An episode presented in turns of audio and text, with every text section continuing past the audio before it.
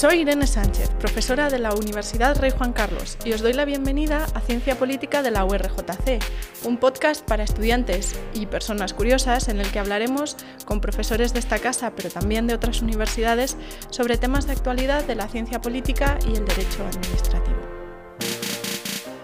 En este episodio entrevistaré a José Luis Postigo, que es técnico de investigación en la Universidad Rey Juan Carlos y está especializado en los estudios de seguridad y además trabaja con eh, algunas organizaciones como Ongawa en la promoción del derecho al agua y a la sanidad. Em, bienvenido, Pepe. ¿Qué tal, Irene? Bueno, eh, en este episodio vamos a hablar de las cosas en las que tú trabajas, en particular de cómo se estudia la seguridad. Así que vamos a empezar por el principio. ¿De qué se habla cuando se habla de seguridad? Bueno, depende. La definición de seguridad es, compleja y, seguridad como un buen nombre abstracto se refiere a, una cualidad, a una percepción. Eh, dependiendo de cada persona, cada persona tiene su, su percepción de lo que ella opina que es la, seguridad, pero, pero bueno, en el entorno eh, académico encontramos muchas definiciones, pero si nos vamos directamente a la RAE, pues sí que, sí que la, definición que nos plantea es eh, la eh, cualidad de seguro. Y claro, esto tampoco aclara mucho.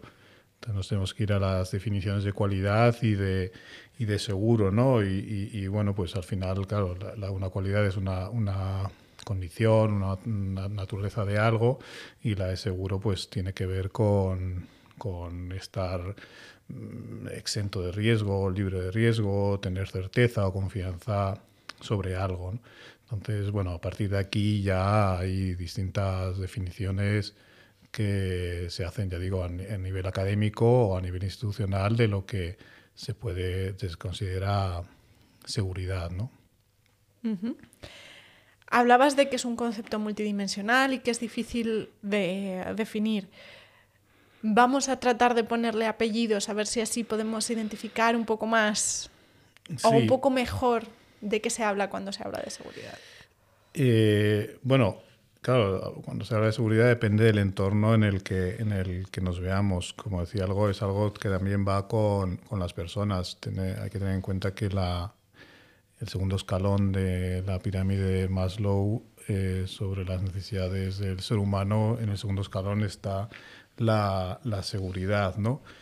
Pero mm, depende de a quién vaya dirigida o cómo o quién sea el que hable de ese concepto de seguridad, pues, pues le podemos poner eh, gran cantidad de apellidos, ¿no? Cuando hablamos de eh, que son los intereses de una nación los que se defiende, solemos hablar de seguridad nacional.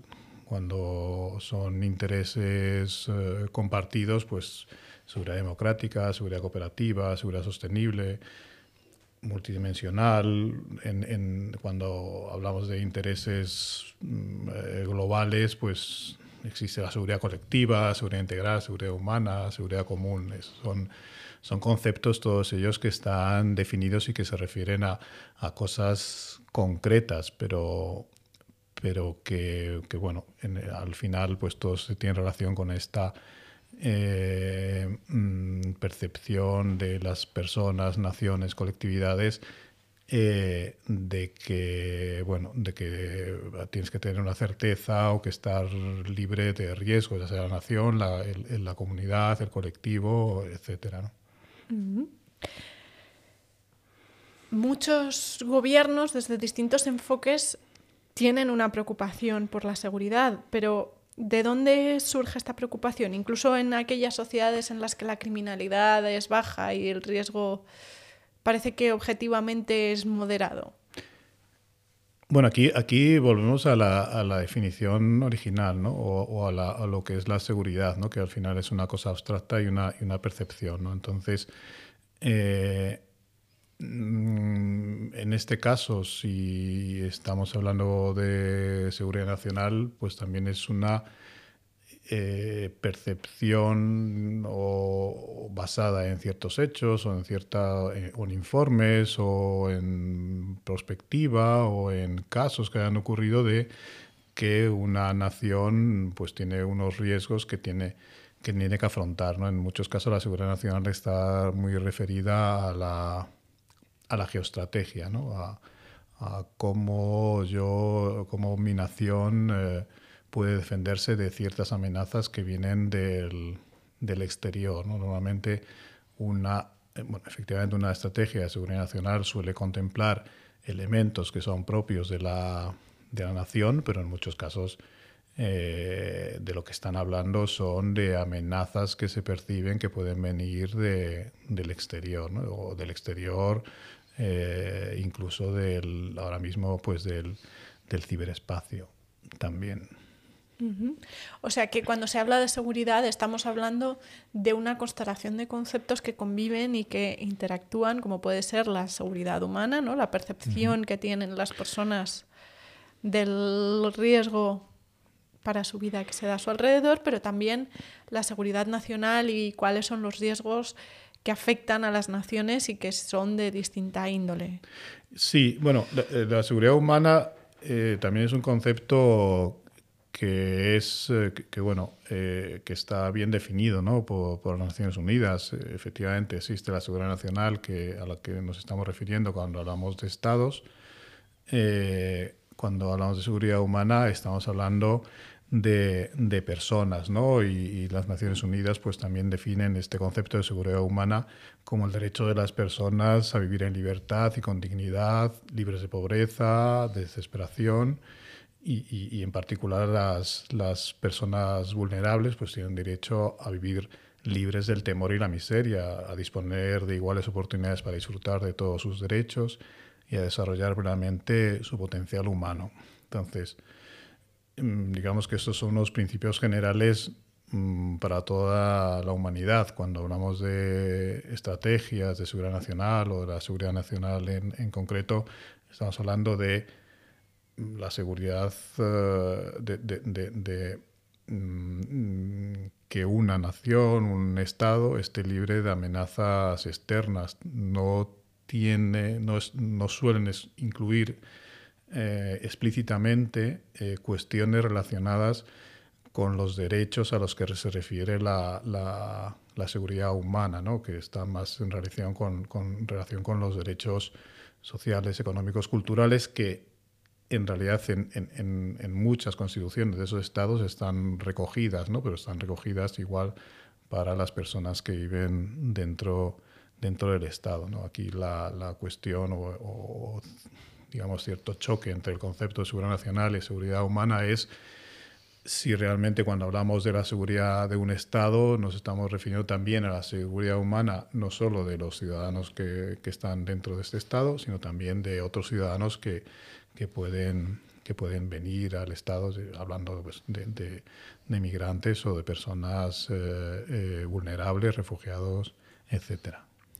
Y hablabas de que hay una, hay una serie de principios de Naciones Unidas respecto a cómo debe ser la seguridad. ¿Cómo entiende la legislación española el concepto de seguridad? ¿Cuál es el enfoque que adoptan? ¿Es similar al de Naciones Unidas o, es un concepto propio? Bueno, la, la, seguridad en el, en el, Estado español, en la Constitución, está, está recogida, ¿no? Y, y, y bueno, está recogida en, varios títulos de la Constitución y, en cierto modo menciona la seguridad humana, pero el enfoque es más bien de seguridad nacional, ¿no? de la defensa del Estado contra eh, amenazas. Ahora, en el año 2021, se creó un foro de cultura de seguridad nacional. Eh, y dentro de ese foro se ha creado también una, y, en la definición de lo que, se que, España entiende como cultura de, seguridad nacional, sí que mete claramente el concepto de seguridad humana, mm, digamos, parecido, o bueno, con ciertos aspectos comunes eh, no entero este concepto de, Naciones Unidas que mencioné antes, pero sí con ciertos aspectos comunes al, concepto que, defiende Naciones Unidas. Y de hecho, eh, ahora, recientemente, a principios de 2023, se ha creado un foro sobre cultura de seguridad nacional. Y en este foro eh, el gobierno ha incluido a, muchos actores, desde asociaciones empresariales, eh, academia, universidades, educación secundaria y entre ellas organizaciones de la sociedad civil. Claro, en, mi papel, digamos, dentro de las organizaciones de sociedad civil, ONGs, eh, cuando de hecho hemos sido citados a alguna reunión relacionada con este, con este foro de seguridad, cuando nosotros acudimos a, las reuniones de este foro o a ver mm, cómo podemos, las organizaciones que trabajamos eh, en, cooperación para el desarrollo hacia el exterior, cómo podemos contribuir a esta cultura de seguridad nacional, pues intentamos eh, lo más posible que cuando se hable de seguridad nacional dentro de, nuestras fronteras, se incluya también una especie de coherencia en las políticas relacionadas con la seguridad, tanto hacia adentro de nuestras fronteras, es decir, la protección humana o la, o la, garantía de la seguridad humana dentro de nuestras fronteras, pero también de eh, las poblaciones o de, los, de otros estados con los que España hace cooperación internacional de, distinto tipo. ¿no? Entonces, mm, yo creo que es una cuestión que seguramente vaya evolucionando. Creo que el gobierno español pues tiene mucha, mm, o sea, mucho interés en que, se, que se, se cree una cultura de seguridad nacional, que se que se hable, que se extienda por distintos foros y, bueno, pues que también, en cierto modo, este concepto tan general de protección de derechos, sobre todo a, poblaciones vulnerables, pues también entre dentro de, la, bueno, no sé si de la Estrategia de Seguridad Nacional, que la última es del año 21 y bueno, estos, estos foros se han creado eh, con posterioridad, pero que vaya entrando toda esta garantía de esos derechos que hacen que las personas se sientan más seguras en, en, lo que son las estrategias o las políticas de seguridad nacional. O sea que la idea sería combinar un paradigma de securitización con la protección de los derechos humanos, que sería un paradigma distinto dentro de la seguridad. Mm, sí, o sea, ya, digo que la protección de los derechos humanos pues está contemplada en la, en la Constitución, como no, eh, otra cosa es que realmente se hagan efectivos esos derechos, ¿no? Y, que eh, cuando hablemos de seguridad nacional se enfoque demasiado esto en relación con las amenazas que vienen del exterior, incluidos los, flujos migratorios. ¿no? En, en, la estrategia de seguridad nacional habla de flujos migratorios irregulares, que efectivamente se, dice así, flujos migratorios irregulares, pero al final no dejan de ser personas que también vienen buscando esa seguridad, esa seguridad humana que no encuentran en, en, sus, en sus países. Entonces, bueno. Y dentro de esta estrategia estás hablando mucho del papel de, los, de las instituciones gubernamentales, pero apuntabas que la sociedad civil tiene un cierto papel que jugar. ¿Qué pasa con la ciudadanía? ¿Es una cuestión que le es ajena o tiene un papel que jugar en el sostenimiento de la seguridad? Bueno, evidentemente la, eh, aquí hay dos, cuestiones, ¿no?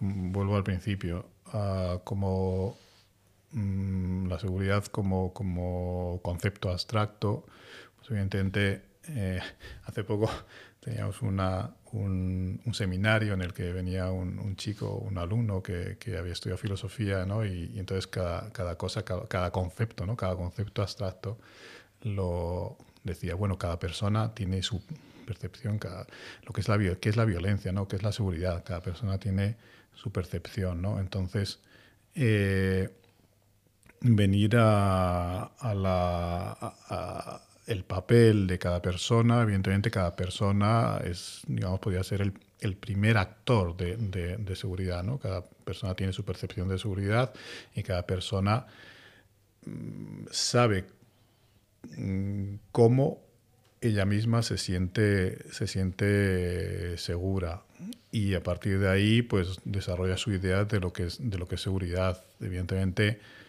eh, mm, yo creo más en, la sociedad civil organizada que sea la que empuje para crear una cultura que vaya más allá de, la estricta definición de seguridad nacional y que, y que, y que cada vez se incluya más conceptos o que se incluyan más eh, cuestiones que van dentro de la, del concepto de, seguridad humana. las, eh, las, organizaciones de la sociedad civil, ONGs, etcétera, etcétera, pues somos siempre muy, muy quisquillosas, ¿no? y en cuanto se nos llama a cualquier tipo de foro, ministerial, institucional, lo que sea, para hablar de cuestiones de seguridad, pues siempre llevamos estas cuestiones de acceso eh, a, los derechos y, para realmente que, las personas se sientan seguras en su día a día, tanto, quiero decir, con, sus, eh, derechos básicos o derechos sociales, culturales, económicos cubiertos. Eh, más allá de lo que pueda decir la geopolítica o el entorno online o el ciberespacio en ese, en ese momento. ¿Y cómo o cuál sería un ejemplo de implicación de esta idea de introducir la seguridad humana en la seguridad nacional para estas políticas? Bueno, la iniciativa esta que te comentaba del, Foro de Seguridad Nacional, pues es una buena iniciativa. Eh, eh, hace poco yo estuve en, digamos, en la presentación que nos hicieron a, ciertas organizaciones, ¿no? tanto pues, eh, religiosas como de la acción social, como de cooperación para el desarrollo. Y, me parece una buena iniciativa porque realmente hasta ahora digamos, hablando de seguridad nacional, nadie se había puesto en contacto con, con las organizaciones del tercer sector, digamos, ¿no? organizaciones de acción social, operación para el desarrollo, incluso, incluso religiosas. ¿no? Entonces, cuanto más se nos llame a estos foros, más podremos contribuir en que eh, las, distintas eh, dimensiones del concepto de seguridad humana puedan irse incluyendo en las estrategias o en de seguridad nacional o, el mismo concepto o las mismas políticas que, tiene, que tiene el Estado sobre la seguridad nacional.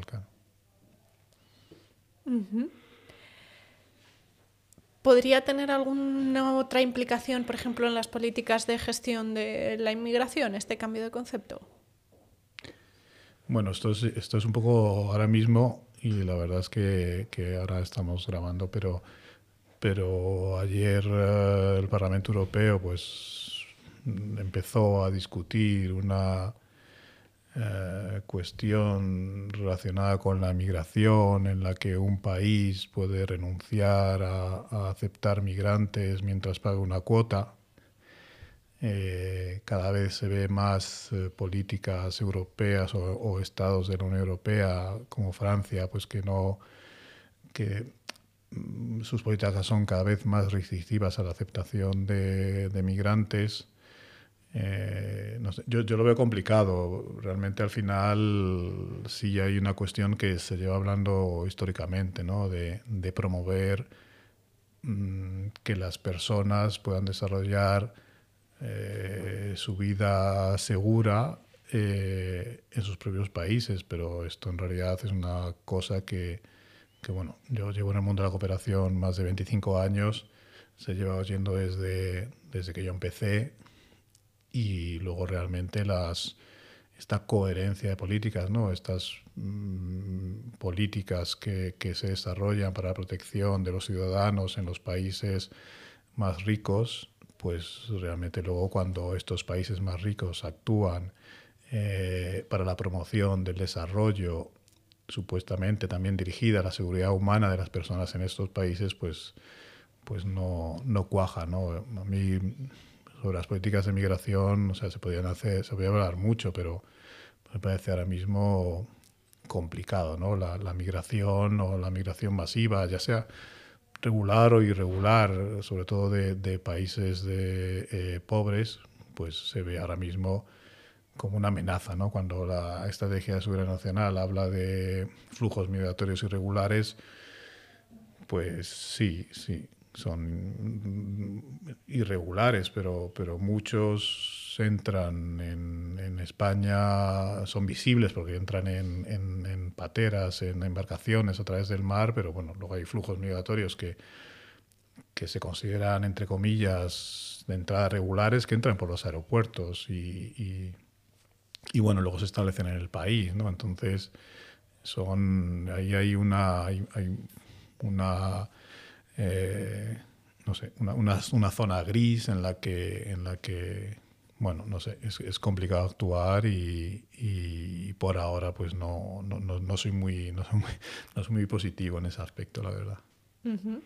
Bueno, esperemos que en los próximos años eh, la sociedad civil, como decías, pueda ir eh, promocionando estas nuevas perspectivas respecto de cómo interpretar la seguridad.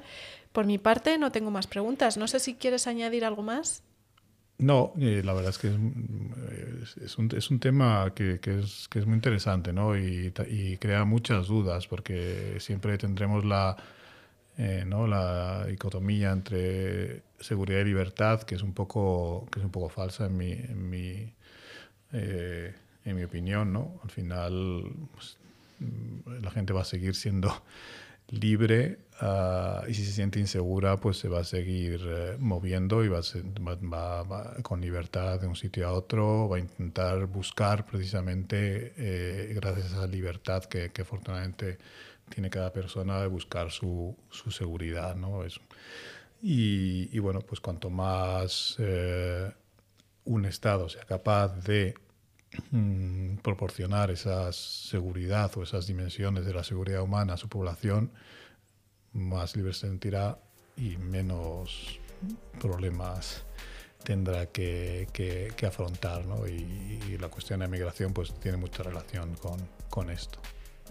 Fenomenal. Y muchas gracias a, a Irene, la verdad, y feliz Navidad.